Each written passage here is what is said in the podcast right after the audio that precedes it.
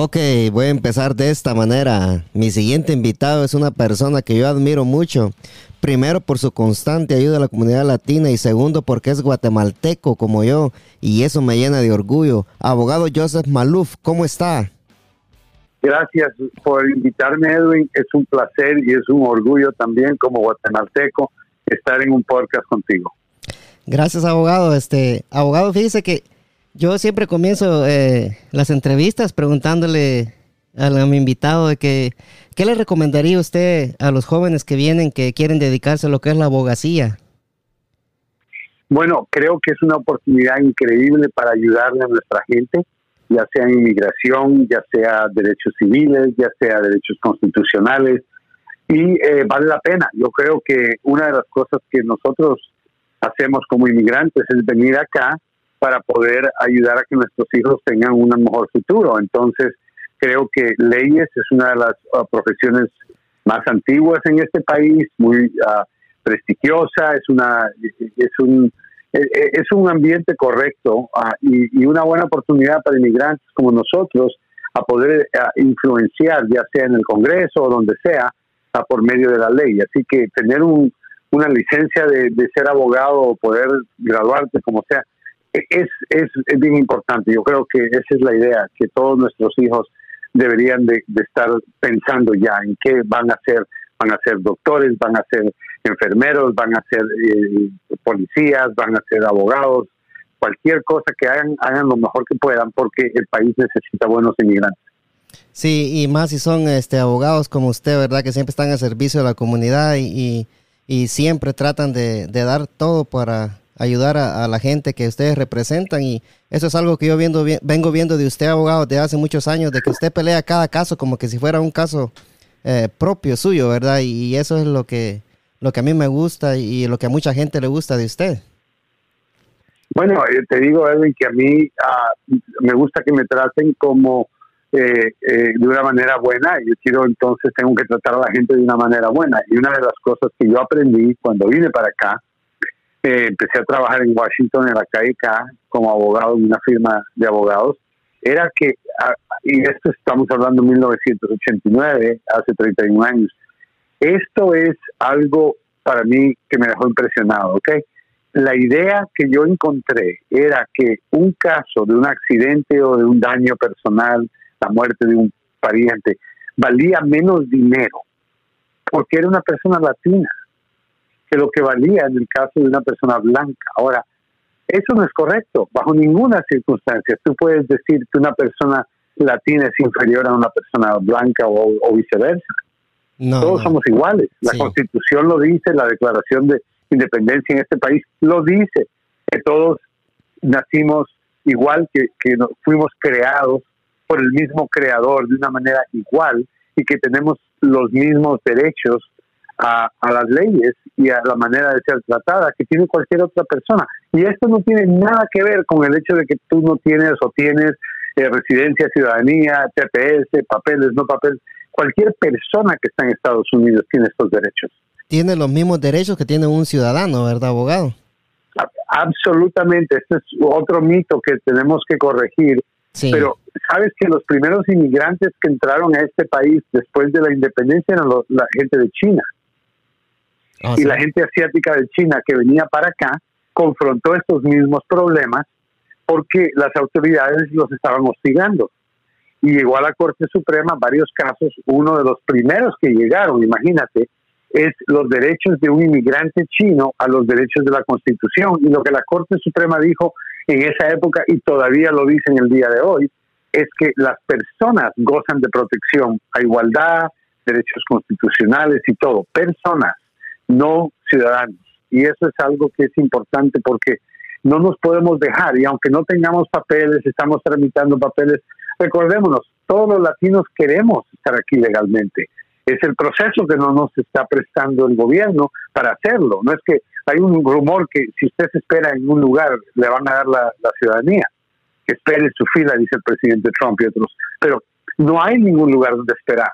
Simplemente le dicen que no a uno. Entonces, eso es otra cosa, pero definitivamente no piense que porque nadie debería de pensar eh, que, que, valen menos o que eh, ¿me entiendes? Que de cualquier manera eh, un humano latino no es igual que cualquier otro. Ah, y eso es lo que me motivó, porque me ofendí personalmente. Yo dije, yo no puedo permitir esto. Y desde ese momento hasta el día de hoy, esa es la carrera en que me encuentro. Siempre corriendo para educar, entender y luchar en mis propios casos para encontrar que somos nosotros, no somos mejores, pero que seamos iguales. Iguales, sí, que todo sea por igual. Y sí, muchas gracias, abogado, por, por su dedicatoria al servicio de la comunidad latina. Eso lo agradezco mucho personalmente. Este, yo lo vengo, lo vengo viendo y escuchando desde hace años con Alejandro en, en Agenda DC. Sí, este, sí, abogado, ya que entramos un poquito en este tema, eh, yo, yo he escuchado, fíjese, que muchos latinos o inmigrantes, ¿verdad? Dicen, ¿para qué voy a llamar a la policía? Si no tengo papeles, a mí me pueden llevar. Eh, eh, va, abogado que eso está malo, ¿verdad? Yo creo que hay que llamar a la policía, tengas o no tengas papeles, ¿verdad? Absolutamente. Y, eh, expliquemos por qué la gente piensa así.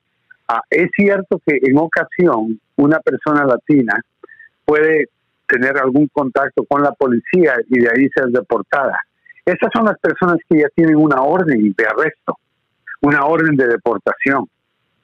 Okay, entonces, separemos la policía de inmigración. Sí, sí. Si hay una orden de arresto, ya sea porque usted se robó algo, mató a alguien, porque usted, eh, o, porque inmigración emitió una orden de arresto, si la policía encuentra una orden de arresto, podrían arrestarlo, claro que sí, pero usted va a saber eso antes de llamar a la policía.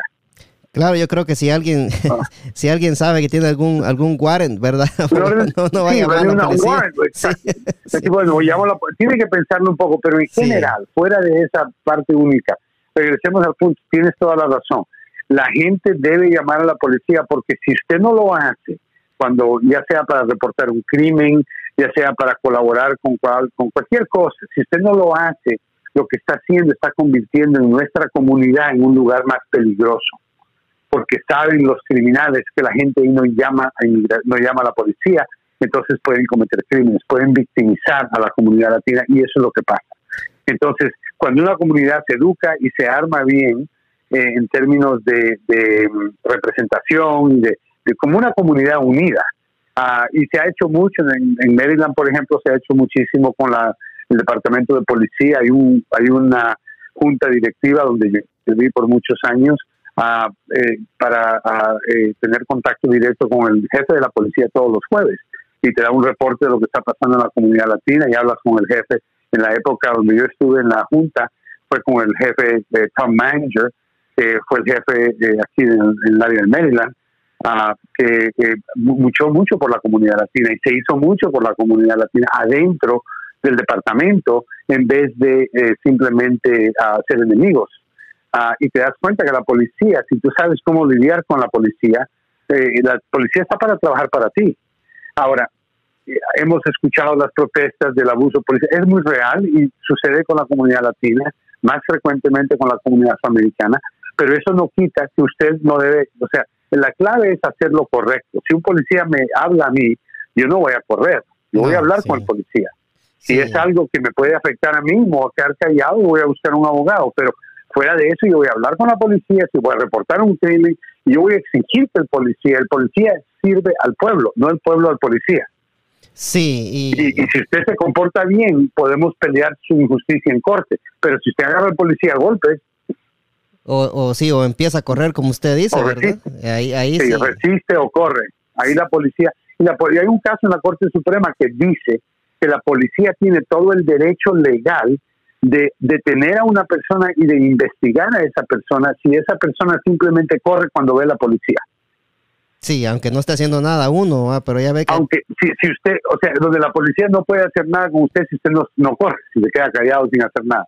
Pero si usted corre, ahora la policía puede seguirlo y pararlo. Así que eh, lo que hace falta es seguridad de sí mismo, ¿no? Usted tiene que estar seguro de que esto está bien, que esta es la ley. Y con eso eh, va a tener una mejor experiencia con la policía.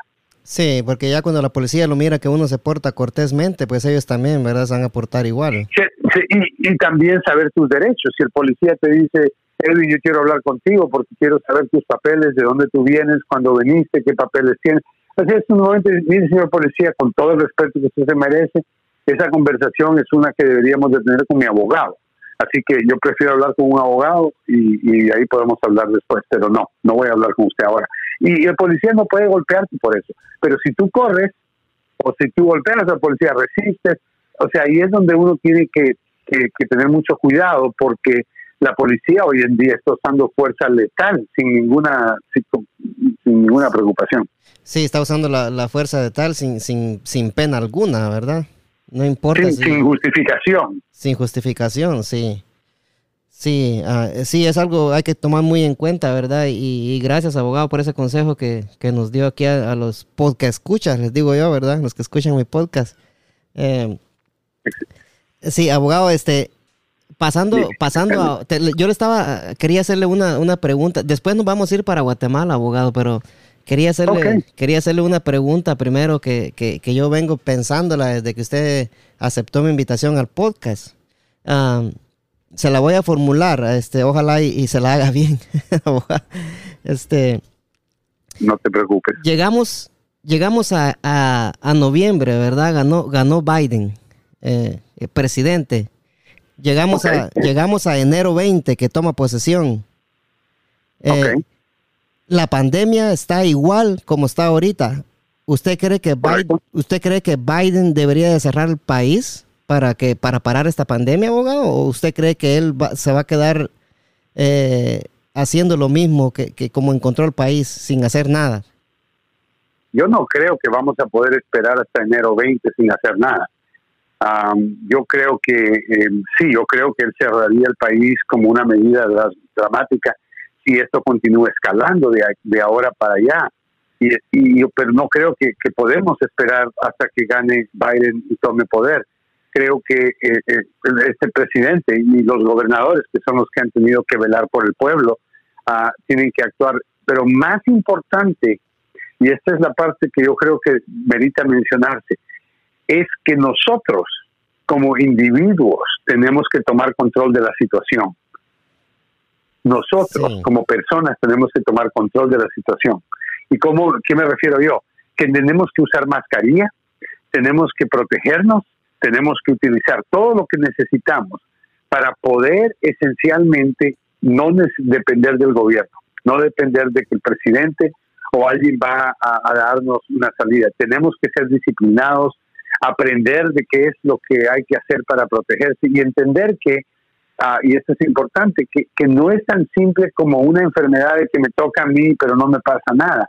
Es una enfermedad que infiltra una casa, infiltra una familia, infiltra trabajadores que trabajan contigo y personas en ese grupo pueden tener consecuencias serias. Entonces, niños han muerto, niños han tenido enfermedades con su sistema respiratorio y otros órganos. Entonces, creo que ojalá que, todo salga bien, pero creo que no podemos esperar hasta enero para que alguien eh, como Joe Biden, que yo creo que es muy capaz y yo creo que él va a hacer mucho por la comunidad latina. Una de las cosas que me ha gustado de lo que he escuchado de él es su determinación de legalizar a los 11 millones de eh, personas que están viviendo sacrificándose, trabajando en este país, haciendo a este país más rico y que desgraciadamente el país está los ha traicionado porque no les ha dado papeles. Si, si quieren que trabajen, todo el mundo está empleado. Ah, eh, cuando la economía, no, cuando no tenemos una pandemia, todo el mundo está empleado y necesitamos a la comunidad latina para alimentar este país.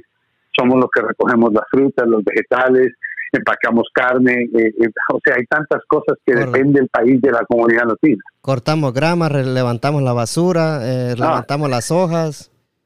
No, no, no, pueden operar un hospital sin la ayuda de la comunidad latina, no pueden operar un supermercado sin la ayuda de la comunidad latina. Entonces, Joe Biden, esa es una de las cosas que yo quería escuchar de uno de los candidatos, pero él dijo firmemente, yo creo que nosotros lo vamos a, a empujar a que mantenga su palabra, pero legalizar a 11 millones de personas y poder avanzar. Yo creo que ese es donde hemos estado estancados a 30 años, 31 eh, años que llevo ah, en el mundo legal, pero 35 eh, años en el área. Entonces, eh, yo he visto cambios, he visto cambios drásticos, pero ah, no veo nada bueno para la comunidad latina ah, desde 1986 con la última reforma de inmigración que se pasó y el resto ha sido más y más difícil, más retos y entiendo la frustración de la gente, pero tenemos que salir a votar y muchos dicen, pero abogado, si no tengo papeles, ¿cómo voy a salir a votar? Mira, hay muchas personas que llevan desgraciadamente 15, 20 años en este país y son personas que podrían fácilmente eh, eh, eh, asegurarse que sus hijos que nacieron aquí vayan a votar, a sus amigos, sus sobrinos, sus primos, cualquier ciudadano americano que tiene 18 años debe estar votando en noviembre. Ah, no tiene que tener 18, en ciertos estados puede votar a edades más jóvenes, ah, pero tienes que cumplir los 18 ya cuando, cuando llegas a votar, pero puedes inscribirte. Y esa es la clave. Tenemos que votar para que escuchen al voto latino. Eh, sí, y, los jóvenes van a jugar un papel muy importante, abogado. Yo creo que... Clave. Yo creo que yo creo que si si si la pandemia sigue como está ahorita, todos sabemos que el presidente Trump no va a hacer nada, El, viejo atarantado este, pero todos sabemos que si que si esto sigue así, todos vamos a querer de que Biden al siguiente día que él tome posesión, vamos a querer de que de que ponga medidas drásticas, va por lo menos de cerrar el país completo por unas dos semanas para parar esto de una vez, ¿verdad? Absolutamente. Y yo creo que eh, muchas cosas, eh, pruebas, uh, eh, rastrear eh, contactos, todo eso es importante y tiene que hacerse, ah, pero va a llevar tiempo y desgraciadamente va a ser un año completo de tiempo desperdiciado y ha infectado al país, Corea del Sur, Singapur, otros países no han tenido el problema que Estados Unidos ha tenido y es en parte porque mucha gente, y este es el mensaje para nuestra comunidad, mucha gente cree que este virus no es nada, que es que es mentira, que no es serio, que no es grave, y, o creen que pueden eh, juntarse. Veo mucha gente trabajando y cuando están almorzando están juntos, pegados uno al otro. O sea, ¿me entiendes? Tienes que mantener dos metros de distancia mínimos y ponerte una mascarilla todo el tiempo para tratar de bajar, no eliminar, pero tratar de bajar el riesgo. Y si la gente no está haciendo esto desde febrero, que estábamos ya comenzando a escuchar lo del virus, entonces, eh, ahorita no tuviéramos el virus que tenemos hoy, no tuviéramos la cantidad de personas infectadas, si eso se hubiera hecho. Pero en vez de eso, el presidente lo ignoró esperando de que se iba a desaparecer solo y ahora tienes un montón de gente que está muriendo ah, y nuestra única esperanza es que encuentren una vacuna que pueda ayudarnos, pero el tiempo necesario para llegar a eso es largo y mucha gente, eh, ¿me entiendes? No puede esperar. Largo, ah, largo, largo, largo y doloroso, abogado. Sí, 150 mil acaban de morir eh, este día eh, y desgraciadamente eh, más de mil ciento, más casi 1.200 personas murieron en un día, el día martes. Sí, ah, yo creo que esto es, ¿me entiendes? Esto es una realidad, una crisis verdadera, una situación que requiere un líder con experiencia, con seguridad y con inteligencia suficiente para escuchar el consejo de otros. Cuando tú crees que eres muy inteligente y empiezas a, ser el experto en todo, nada sale bien.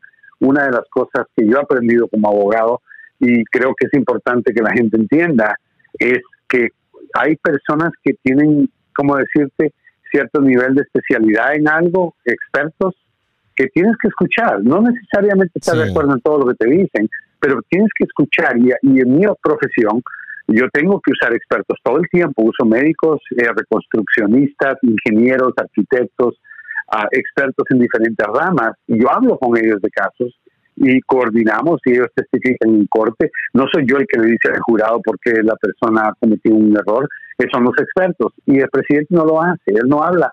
El que tiene expertos, pero él es el que decide todo, ignora todo lo que los expertos dicen y contradice a los expertos. Ah, o sea, es, en resumen, tenemos un problema grave en Estados Unidos. Sí, sí, sí, él, él, no escucha a nadie, solo escucha su, su, voz interior y su diablito en su, en su oído izquierdo que le dice no lo hagas, ¿verdad? Sí. Eh, con, con Alejandro hablábamos eh, cuando estaba la pandemia, acaba de empezar de que, de que Trump desaprovechó una gran oportunidad de, de poner a todo el país a sus pies, ¿verdad? en decir, bueno, vamos a pelear esta pandemia juntos, todos vamos a, luchar y a unirnos, pero él hizo todo lo contrario, abogado. Correcto. sí, porque mira, eh, eh, ¿sabes por qué creo yo que él hizo todo al revés? Porque hay personas que están dispuestas a sacrificar el tiempo para hacer las cosas bien Y hay gente que quiere toda la carrera y le sale mal. Ah, muchas personas, tú sabes, el proceso legal es largo, lleva mucho tiempo y hay clientes que me preguntan, mire abogado, esto se lleva muy largo, yo no quiero que se lleve tanto tiempo. Yo les digo, mire, el proceso legal es tradicionalmente todo el mundo es largo, pero también queremos hacer todo bien, no rápido, queremos hacerlo bien. Y para hacer las cosas bien, uno necesitaba anunciarle al país en febrero, cuando él ya sabía en enero, en febrero, que todo iba a estar cerrado, que todo el mundo tenía que ponerse una mascarilla, que todo el mundo tenía que ponerse guantes, que todo el mundo tenía que quedarse en casa, que nadie podía acercarse, que los cines, que los todo eso está cerrado. ¿Qué causa eso? Causa un, como decirte, es como, como una bomba a la economía porque todo para en el momento y este país es un país de consumo, no es un país que su economía está basado en, en, cierto número de, de, cosas que planean vender, es un país que está planeando vender porque tú tienes que gastar y seguir gastando y, el consumidor tiene que seguir comprando para que los empleados sigan teniendo trabajo que hacer. Entonces, la desesperación de Trump de que la economía se iba a venir para abajo, y es cierto, si iba a venir para abajo, si hubiera venido para abajo en febrero, ah, hubiera ahora, ahora estuviéramos reabriendo con un nivel bajísimo de virus y pudiéramos reabrir el país con una economía lenta pero segura. Abrimos a la carrera, nos ahorramos el golpe que pudo, pudimos haber tenido desde febrero, pero ahora el golpe que nos va a tocar es más fuerte y la, la posibilidad de que si se vuelve a cerrar todo en el país, ah, la economía va a tener mucha dificultad en recuperarse después, comparado con lo que hubiera ocurrido si él hubiera hecho todo bien al principio. O sea que eh, prácticamente si no gana él, él va a dejar el país hecho un desastre, abogado. Tú sabes que Donald Trump se ha declarado siete veces en bancarrota. Sí, sí. Y te voy a decir legalmente, el concepto de bancarrota no es bueno. Eso significa que tú compraste mucho, gastaste mucho y no tienes dinero para pagarle a nadie. Ah, y esto lo ha hecho él siete veces. Él ha hecho bancarrota con negocios que en Estados Unidos nunca pueden fracasar, como los casinos. Los casinos son, sean centros de dinero, lo único que te deja ahí es dinero, la casa siempre gana. Entonces, a menos que tú seas completamente inepto, Ah, tú no puedes manejar un casino, vas a perder dinero. Inclusive la comunidad indígena americana tiene casinos sí. y nunca han tenido una bancarrota. Pues, eh, pues al parecer ya todos sabemos de que eres bien inepto, no, no, no, no es de extrañarse eso ahora, abogado. bueno, tuvo una universidad, vendía carne, vendía corbatas, a todo lo que él ha tenido, todo ha parado eh, mal, o en la universidad declararon un fraude, tuvo que pagar 25 millones de dólares a estudiantes de la universidad Trump que él defraudó. Sí, él, él, ah, sí, él defraudó a esos estudiantes. Al final les pagó, abogado. Yo ya no me enteré si les había pagado no. Sí. Les, tuvo que pagar porque eh, estaba en medio de las elecciones, 25 millones de dólares. Wow, y se enojó porque el juez era descendiente de mexicanos. Ah. Más bravo todavía. Entonces dijo que el juez estaba castigándolo. No, es que a él, a él cuando hay algo que a él no le sale bien o cualquier jugada que a él no le sale bien, siempre el culpable va a ser, va a ser el otro, el, que, el que está haciendo las cosas bien. sí. Absolutamente. Por eso te digo, Donald Trump es la diferencia entre conseguir algo que suena bueno. ¿Te recuerdas? Y, y no me pasa a mí cuando comencé en la radio, porque yo llevo 30 años también en la radio. en la radio la gente llamaba, mire, fíjese que me vendieron un, un ¿cómo se llama? Una, una videocassette, ¿verdad? Un VCR. Sí. Y, y, y, y, bien barato, el tipo me lo vendió. Yo llegué a la casa, lo abro y es una página María, páginas amarillas, ¿saben? Un libro de las páginas amarillas. O sea, es un fraude. Compraron la caja nueva, sacaron el, la máquina y meten una página las páginas amarillas y lo cierran, se pesa bastante y la gente lo compra. Entonces, ¿qué pasa? ¿Quién te va a vender un, un video, una máquina de video en, estos, en los 70 y los 80? cuando era popular el video. Sí, ah, ¿Quién te iba a comprar por, por 30, 40 dólares cuando la máquina valía 200 dólares en la tienda? Ah, eso es lo mismo. El presidente es un charlatán. Él vende barato, bueno, bonito y barato. Venga para acá.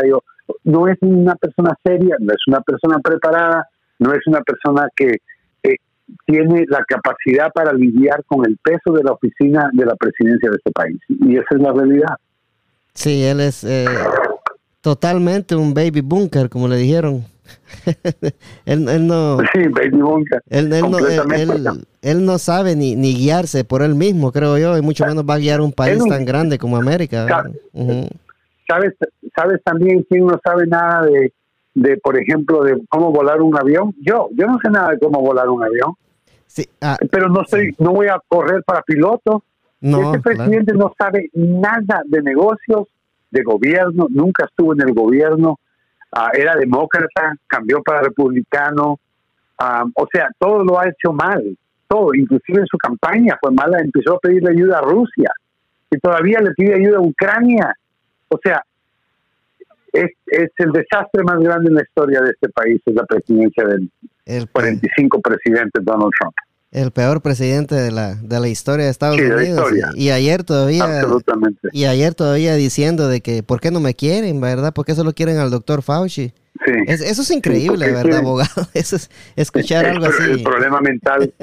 sí, porque tú sabes que crees que, ¿verdad? La persona que tiene los botones para una guerra nuclear es estable, en vez de ser un bebé emberrinchinado que no se va a querer ir de la Casa Blanca voluntariamente cuando pierda la selección.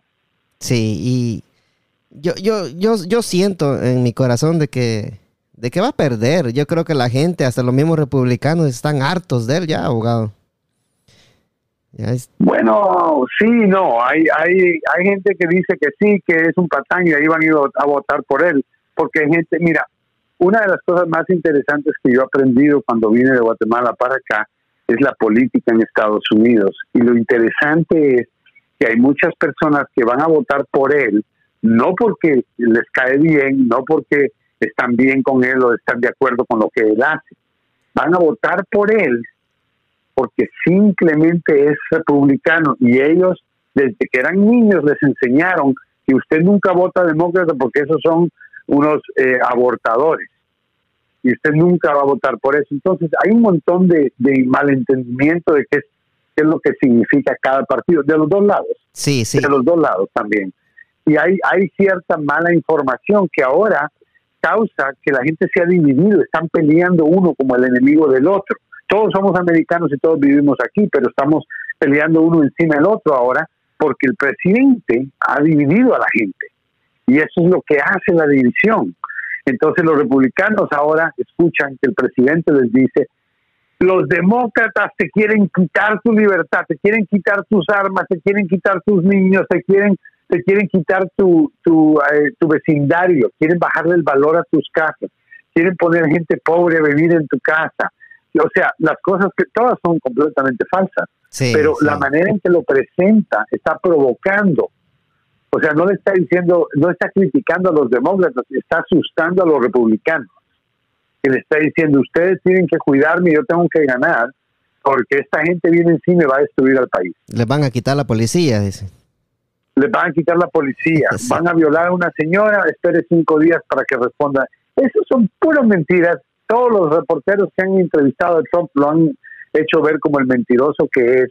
Así que eso no va a cambiar. Pero, eh, como te digo, uno dice, pero yo soy latino, yo no tengo papeles, ¿qué puedo hacer? ¿sabe qué puede hacer? Puede asegurarse que cualquier persona que usted conozca, sea sobrina, prima, hija de la amiga mía, lo que sea, que tiene derecho a votar, que vaya a ir a votar. que se asegure que va a tomarlo en serio. Porque ¿sabes por qué se perdió la elección en el año 2016?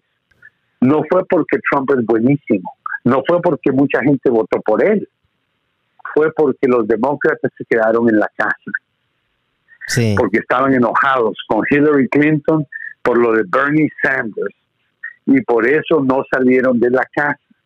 Si los demócratas hubieran salido a votar, Trump no fuera presidente. Sí. Entonces, la clave para ganar la elección el año 2020 es que los demócratas independientes y republicanos que quieren votar por Biden se presenten y que físicamente lleguen a votar. Eso va a ayudar a, cambiar el futuro de la nación y el futuro de mucha gente, mucho más que cualquier otra cosa que una persona pueda hacer en este momento para despedir a este presidente y para cambiar el gobierno. No va a ocurrir, no va a haber un juicio político, no lo van a sacar. Él va a terminar hasta noviembre o enero, dependiendo si obviamente Biden gana. Y para que él gane, todo el mundo tiene que salir y todas las personas que van a votar por él necesitan presentarse, ya sea en persona o por correo, que es lo recomendable.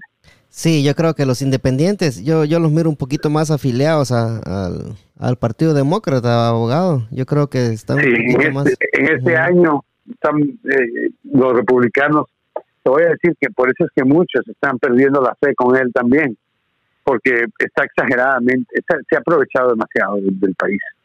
Eso no es correcto, eso no se hace. Lo que él hizo es demasiado, lo que ha estado haciendo y lo que continúa haciendo con la discriminación, con las protestas en la calle, todo esto está un, un desastre. Y él que sigue haciendo, ah, provocando más conflicto, mandando tweets insultantes, cosas aceptables, terribles, que no, no tienen sentido, pero hay gente que va a votar por él, hay mucha gente que va a salir ese día y no importa, ellos justifican el dinero, el trabajo, la economía. Hay un, hay un mito que los, los demócratas son terribles con la economía. Y solamente quiero recordarle a las personas que la economía más fuerte en los últimos 30 años no fue la de Ronald Reagan, fue la de Bill Clinton. Cuando Bill Clinton se fue de la Casa Blanca, le dejó al país con la deuda pagada y con dinero adicional. El país tenía dinero extra, no había deuda. Todo el mundo tenía trabajo y todo el mundo hizo dinero. Las propiedades subieron, subieron de valor. ¿Qué pasó después? George Bush, republicano, ganó las elecciones. Dick Cheney, su vicepresidente, provocó una guerra con Irak, causó que nos metiéramos a pelear con la persona equivocada, que no tenía nada que ver con el ataque de septiembre 11, con Saddam Hussein, y perdimos miles de millones de dólares, que ahora son las deudas que tenemos. Y este presidente, en vez de pagar la deuda, sigue gastando. Entonces, el, mito de que los demócratas gastan dinero, son malos con la economía, es completamente contrario a la historia, a los hechos. la realidad es que han sido los últimos republicanos los que han arruinado la economía. Sí, para no ir, para no ir muy lejos, ¿verdad? Obama dejó, dejó bien la economía. Obama tuvo que rescatar la economía de una de un hoyo terriblemente profundo, porque recuérdense, George Bush le pasó la economía a Obama con un desempleo gigantesco, con compañías de seguros como AIG, una de las compañías más grandes del país, en bancarrota. Con la recesión también, la, recesión, las compañías de carros iban a, cerrar. Recuérdate, GM iba a cerrar completamente, iba a desaparecer. Ahora es una compañía súper poderosa, con mucho dinero. Todo eso lo hizo Barack Obama. Sí. Ah, y fue dinero que él no le regaló a estas compañías, que ese es otro mito, que los republicanos dicen es que Obama regala dinero. No, Obama hizo préstamos con intereses que estas compañías repagaron después. Que, Eso fue lo que de verdad pasó. Que sería lo, lo adecuado. Lo correcto. Lo correcto para el país. El país no le regaló el dinero. Dicen, ah, es que los demócratas no están regalando el dinero a ninguna de estas compañías. Todos pagaron el dinero de regreso, con intereses. Al contrario de lo que se hizo ahorita en la pandemia, abogado. Exacto, esa es la diferencia. Por eso es importante aprender de la política, entender qué está pasando, porque le afecta a usted, mire, me afecta a mí, afecta a mis amigos, los amigos de mis hija, de mi hija, los amigos de mi hijo, toda mucha gente que nosotros conocemos no tienen permiso, no tienen papeles, tengo familia que quiere venirse para acá. Yo les he dicho, venirse para acá, bajo qué circunstancias, cuando este hombre no le da ni siquiera permiso a alguien que viene con años de estar tratando, ¿cómo va a ser alguien nuevo que simplemente entre en la frontera hoy? Es, es, es absurdo. El país de los inmigrantes, el país de los soñadores, el país de las oportunidades, se ha convertido en el país de, la gente enojada y la gente odiosa. El país de los sueños truncados, abogado. Sí, de las pesadillas, porque mucha gente que vive... Eso, eso, es lo que yo le dije a mi familia, uh, honestamente, y no tengo problema compartiéndolo este país es muy duro, es, sacrificio poder salir adelante en este país. Pero es más duro este país si usted no tiene permiso de trabajo o papeles, ¿ok? Le hacen la vida imposible, lo hacen sentirse mal, hacen su familia sentirse mal. Eh, uno no puede volar, como quien dice, cuando no tiene número de social, no tiene tarjeta de crédito, no tiene licencia, no tiene, o sea, no tiene identidad, no tiene, pero sí, usted tiene que ir a trabajar. Claro. Porque el, el, hombre blanco, el, el, jefe, necesita que vayan a limpiar las casas, necesita que vayan a cocinar, necesita que vayan a cortar la grama, construcción, o sea, eh, comida, colectar comida, todo eso la comunidad latina lo tiene que hacer, pero darnos la oportunidad de poder vivir como seres humanos verdaderos y completos, ¿dónde está eso? O sea, la, humanidad se, se, ¿Dónde está el país? ¿Dónde está la promesa que hizo, que hicieron los fundadores de ese país? La promesa que hicieron que tenían un país que iba a ser una mejor unión, un país donde iba a haber igualdad, donde iba a haber oportunidad. ¿Dónde está? ¿Dónde está el sueño? Sí, ese es el sueño americano. ¿Dónde está la promesa? El sueño americano hace tres años y medio que, que empezó a hundirse como el Titanic, abogado, cuando quedó el presidente Trump. Completamente. ¿Verdad? Completamente. Sí, para no... Para Aunque hay que felicitar a... Te voy a decir, hay presidentes que saben lo que están haciendo y son muy astutos y tenemos que reconocer, no felicitar porque no lo deseo nada bueno, pero el presidente de Rusia ha tenido un buen éxito. Sí, sí, él, una persona seria, pues, ¿verdad? sí. Es, un, es una persona que ha manipulado al presidente Donald Trump, mata a las tropas americanas, abusa del resto del mundo, le roba a su propia gente y Trump está apoyando los 100% y, y esconde sus, sus violaciones de la ley. Sí, lo que pasa es que eh, Vladimir Putin es el, el crush de Trump, abogado, por eso. yo creo que sí, yo creo que ya deberían de salir juntos. Sí, es, pero es la realidad en la que estamos. No podemos darnos por vencidos, tenemos que seguir. Y, y te voy a decir algo, no vamos a poder decir que el presidente Donald Trump va a perder en noviembre con seguridad, ¿ok? Eso no lo podemos decir. No, no, yo sería, sería irresponsable, ¿ok? Y te voy a decir por qué, porque la gente no sale a votar, después creen que ya todo se arregló. Sí, no, sí. Todos tienen que salir a votar, es lo único que va a ganar estas elecciones. Y eso puede cambiar la vida suya, le puede afectar. A mis amigos les va a afectar. a mi familia le va a afectar. Por eso es que no es una batalla. Yo soy ciudadano americano pero eso no quiere decir que a mí se me olvida. que yo no soy el único latino acá y, y este grupo que tenemos papeles es pequeño comparado con, oh, la, manera que era antes. Antes te daban papeles, pero cualquier pregunta, o sea, no cualquier razón te daban papeles. Hoy en día es un, proceso extremadamente arduo y es, injusto. Y largo. Ah, y el presidente no, y largo, y el presidente no reconoce que lo hacen a propósito porque tienen gente trabajando acá que si les legalizan tienen que pagarle a sus honorarios legales, pagar su seguro, a pagar sus beneficios. ahora la persona que limpia la casa no le va a cobrar 100 dólares, ahora le va a cobrar 250 dólares porque tiene que pagar impuestos, seguro y todas las cosas. ahí... Y el que se perjudica es el mismo americano que está negándote los papeles. Sí, ahí usted tocó un tema muy, muy importante, abogado. Yo creo que yo me he puesto a pensar en veces eso también, de que en veces quizás digo yo no nos quieren dar papeles por, por el motivo de que no quieren que les cobremos más, ¿verdad? Edwin, te puedo hacer una pregunta. Sí, dígame, licenciado. ¿Qué crees tú después de la independencia de este país? ¿Qué crees tú que le hizo mucho dinero a este país? ¿Qué hizo este país rico y poderoso rápido, pero rapidísimo? ¿Qué crees que fue? Eh, ¿La mano inmigrante? La mano de obra del esclavo. Del esclavo, sí, sí. En esa época compraban esclavos de África, los compraban, los traían aquí a Estados Unidos, y esto fue ya después de la independencia, esto ya es Estados Unidos de Norteamérica, con la constitución, no tenía la enmienda 13 que elimina la esclavitud, porque Abraham Lincoln todavía no, no era presidente pero eh, al comienzo, cuando este país era independiente, lo que hizo que el país ganara, pero billete rápido, fue la mano de obra gratis del esclavo. El esclavo, que es el afroamericano, no vino aquí como el latino. Nosotros venimos aquí voluntariamente como inmigrantes. Los africanos no fueron inmigrantes, los llevaban eh, con, con, los capturaban en África, los metían a, una, a un bote y los traían para acá. Y desde esa época, desde 1800 después 65, donde liberaron a los esclavos, porque todos esos años, desde el primer año, 1776, a 1865, casi 90 años, le sacaron mano de obra de gratis a toda la gente negra que ahora son los descendientes los que siguen sufriendo. ¿Y por qué?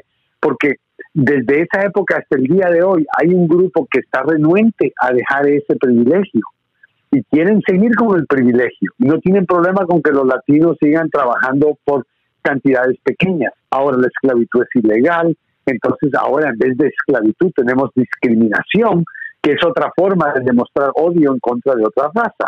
Sí, Y lo hacen, ¿me entiendes? Lo hacen y tú ahora te das cuenta que, que el efecto es la misma idea, es explotar a la gente. Entonces tienes latinos trabajando por 7, 8 dólares la hora, sabiendo que eso eso no le paga ni el almuerzo a una persona. Ese, ese abogado, eh, yo creo que sería una, como tapándole el ojo al macho, ¿verdad? Una, una esclavitud disfrazada de trabajo, ¿verdad? Este, Correcto. Lo, lo veo yo con lo que usted está diciendo ahorita, sí. Mira, es explotación, eso es lo que es, porque si tú tienes papeles, si tú tienes residencia, permiso o algo que te da la autoridad legal de poder trabajar, te van a pagar más por hora, tú lo sabes. Sí, sí. Y al mismo tiempo, lo que la gente no sabe es que cuando yo recibo un cheque del trabajo legal, con un número de seguro social legal, que mi cheque, no solamente mi jefe me está pagando el 100% de mi salario, aunque el dinero no va todo para mí, va para el gobierno. Pero ¿qué está pagando? Está pagando mi retiro. La gente no sabe que Social Security, Seguro Social, el empleador paga el 7.5% de tu salario, contribuye el empleador para tu retiro. ¿Qué pasa con la gente que está trabajando sin papeles y le pagan en cash? El empleador no le está diciendo eso. El empleador está ahorrando dinero y le da a usted su plata en cash. ¿Qué pasa cuando usted lleva ya 35, 40 años de trabajar? No tiene retiro, no tiene seguro de salud, no tiene Medicare, Medicare, no tiene nada. Está usted absolutamente solo en el mundo a una edad que ya no puede trabajar. Eso no le eh. pasa a los americanos que tienen papeles. ¿Por qué? Porque tienen seguro social.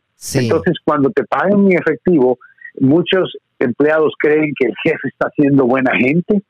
No crea, el jefe se está ahorrando dinero y cuando usted tiene 10 o 100 empleados y usted está pagando en salario de varios empleados 100 mil o 200 mil dólares al año, 7.5%. Es un montón de dinero. Sí, sí. Abogado, y, y, eso me lleva a otra pregunta que yo le quería hacer. Fíjese, este, ¿usted cree que así como una persona inmigrante eh, que haya trabajado por lo menos unos 15 años con, el mismo jefe eh, se retira o, o, lo despiden, ¿usted cree que esta persona puede, puede demandar a su jefe por, por eh, todo ese dinero que usted está hablando, abogado? de, como ese dinero del retiro? No, no se puede ya, no se puede. Pero o sea, por ejemplo, si yo voy a trabajar a un negocio, ¿verdad?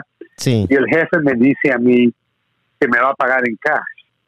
Yo le voy a decir a él, yo no quiero que me paguen en cash porque alguien tiene que hacer los pagos del seguro social. Entonces, como yo tengo residencia, permiso o lo que sea, yo puedo decirle al jefe, no, no, yo quiero que me paguen con cheque y, y yo creo que la gente debe saber eso. Si usted tiene papeles usted tiene permiso, lo que sea, pero si usted tiene un número de seguro social legítimo, no permita que le paguen en cash, exija que le paguen por cheque y que la compañía mande a pagar los beneficios de seguro social. Ahorita usted no cree que es importante, ¿ok? Pero ¿sabe qué? Todos nos vamos a poner viejos. Si Dios nos permite vivir más tiempo, vamos a necesitar ese retiro. Y usted no lo va a tener. Y usted va a tener 65 años de edad y va a decir, ¿a dónde voy? ¿Cómo voy a trabajar? Nadie quiere al trabajo una persona de mi edad. No puedo hacer lo que hacía antes. No puedo trabajar como antes. ¿Quién cree que le va a pagar a usted? Nadie. No va a haber un beneficio. ¿Por qué? Porque no contribuyó. Tiene que contribuir al seguro social. Depende de la persona, cierto número de años. No estoy seguro en este momento el, el mínimo, pero creo que son nueve años o diez años mínimos de trabajo y contribución para poder retirarse. Entonces, eh, no crea que, ese es un beneficio muy bueno en este país. El seguro social tiene un montón de beneficios y protecciones que usted pierde porque usted está cogiendo el dinero en cash. Sí, o sea que aquí la única, la única salida para, para los inmigrantes, porque vemos inmigrantes abogados que tenemos trabajando muchos años en la compañía, sería de que de, salga de tu propio jefe y decirte, te voy a dar, mira, te voy a dar tanto, por decir así, 20 mil dólares por todo este tiempo que trabajaste conmigo, porque de otra manera no va a poder uno sacar nada, abogado. No va a haber oportunidad, muchos jefes no van a querer hacerlo, porque ellos no van a querer admitir que ellos violaron la ley también. Sí, es, es cierto, sí. Abogado, nos, nos extendimos acá y no hemos llegado a Guatemala, mire, este no sé cuánto tiempo le queda a usted. Me quedan nada más un par de minutos, pero estoy más que dispuesto a regresar contigo para que, porque si nos ponemos a hablar de Guatemala y todas las cosas, nos va a llevar más de tres minutos, te prometo. Sí, y a mí me encantaría eh, empezar en Guatemala y saber de sus, de sus comienzos aquí, cuando usted vino al área del DMV y todo esto, ¿verdad? Pero yo creo que... No, me, me encantaría, y te voy a decir en general, sí tengo casi 35, vine aquí a Washington en 1987 Uh, y de ahí hice una vida acá y te puedo platicar de dónde vine, pero viví en varios países, viví en Honduras un tiempo, mi madre es hondureña, entonces sí. viví en Honduras un tiempo, nací en Guatemala, viví en Guatemala un tiempo, viví en Miami un tiempo, o sea, estuve viajando por todos lados, soy el inmigrante típico, pero sí, sí. Uh, pero sí uh, hablemos con tiempo porque así podemos, la idea sería tratar, por supuesto, de darle un poco de ánimo a la, a la, comunidad porque hay oportunidades en este país, no cabe duda. Y yo vine acá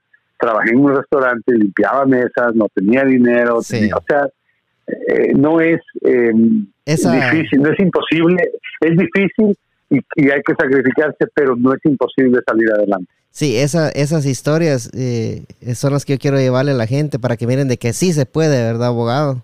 Sí, claro, sí, absolutamente. No, pero hablemos eso con tiempo, porque creo sí. que me gustaría, hay un montón de cosas que hice en el proceso, que me gustaría compartir contigo para que una vez más otros jóvenes por ahí eh, hagan algo con su vida que tal vez sí, no sí. pensaban que podían hacer.